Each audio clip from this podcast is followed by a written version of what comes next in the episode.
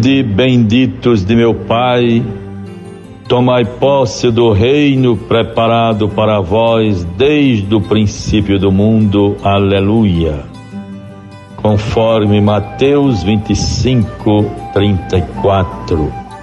Este é o dia que o Senhor fez para nós, alegremos-nos e nele exultemos Salmo 117, versículo 24. Bons ouvintes todos, prosseguimos na vivência da Páscoa do Senhor. Quarta-feira, 7 de abril de 2021, quarta-feira da oitava da Páscoa. Como vocês viram, meus bons ouvintes, já falei desde o início da semana que durante toda essa semana, durante esses oito dias, do domingo da ressurreição ao próximo domingo, sempre antes da proclamação do Evangelho, esta antífona muito bonita, própria para o tempo da Páscoa a festa, a solenidade do ressuscitado. Este é o dia que o Senhor fez para nós, alegremos-nos e nele exultemos. É como se o domingo de Páscoa permanecesse, se desdobrasse, se prolongasse oito dias adiante. São oito dias como o dia da ressurreição. Assim podemos ter uma ideia através da liturgia da igreja. Podemos ter uma ideia da importância, da centralidade do mistério da Páscoa para a fé cristã, para a vivência da nossa fé. A Páscoa é a maior festa da igreja. Para os que creem, a maior festa para todos os filhos e filhas de Deus. E assim, bons ouvintes, vamos com perseverança, sempre nos fortalecendo, nos alimentando de todas as mensagens tão bonitas que nos elevam espiritualmente e nos ajudam a viver, a interiorizar o mistério da Páscoa. Que Deus nos favoreça sempre com esta graça. E assim, bons ouvintes, vejam bem, quando falamos da Páscoa, da força renovadora da Páscoa, sempre gosto de lembrar, valorizar as palavras tão profundas, tão diretas, compreensíveis para todos do Papa Francisco. Palavras de sua homilia no domingo de Páscoa. Cristo é a vida em plenitude, que beleza! Cristo é a vida em plenitude. Cristo ressuscitado é esperança para quem sofre devido à pandemia, para os doentes e para quem perdeu um ente querido, para os desempregados, para os médicos e enfermeiros. A Páscoa do Senhor, um instrumento essencial nesta luta. Vejam, na vivência deste momento, quando o Papa se solidariza e reza pelo sofrimento daqueles que estão nos hospitais ou das famílias que perderam seus entes queridos para a Covid-19. O Papa nos adverte: um instrumento essencial nesta luta são as vacinas. Por isso, exorto toda a comunidade internacional a um empenho comum para superar os atrasos na distribuição das doses e facilitar sua partilha, especialmente com os países mais pobres. E ainda nos fala o Papa, à luz do ressuscitado, os nossos sofrimentos são transfigurados. É a nossa relação direta na condição de sofrimento, às vezes de provação, de dificuldades, ao mesmo tempo nos colocamos diretamente diante da luz do ressuscitado.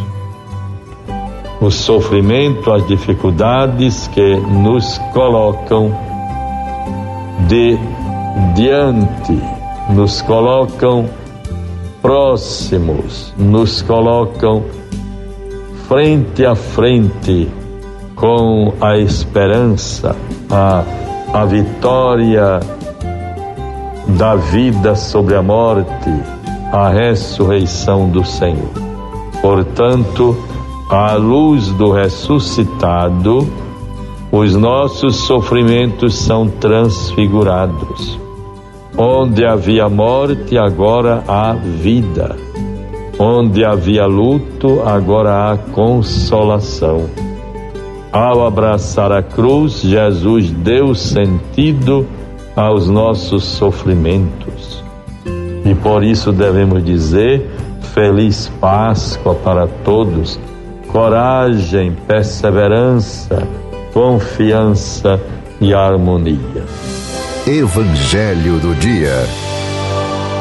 Bons ouvintes, vejamos a palavra de Deus para nós nesta quarta-feira, dia 7, Evangelho de Lucas, 24, 13 a 35. Nesse mesmo dia, dois discípulos caminhavam para uma aldeia chamada Emaús, distante de Jerusalém, 60 estádios. Iam falando um com o outro de tudo o que se tinha passado, tudo o que se tinha passado. Enquanto iam conversando e discorrendo entre si, o mesmo Jesus aproximou-se deles e caminhava com eles. Mas seus olhos estavam-lhes como que vendados e não o reconheceram. Aproximaram-se da aldeia para onde iam e ele fez como se quisesse passar adiante. Mas se eles forçaram-no a parar, fica conosco, já é noite, já é tarde e já declina o dia. Entrou então com eles. Aconteceu que, estando sentado conjuntamente à mesa, ele tomou o pão, abençoou, partiu e serviu-lhe então se lhes abriram os olhos e o reconheceram, mas se ele desapareceu. Aí está, bons ouvintes, o texto do Evangelho de Lucas que nos traz esta belíssima página do Evangelho sobre os discípulos de Emaús. Os dois que iam caminhando para uma aldeia chamada Emaús conversavam sobre os últimos acontecimentos, o julgamento de Jesus, o seu drama, a sua paixão, Jesus carregando a cruz, açoitado, cuspido, rejeitado.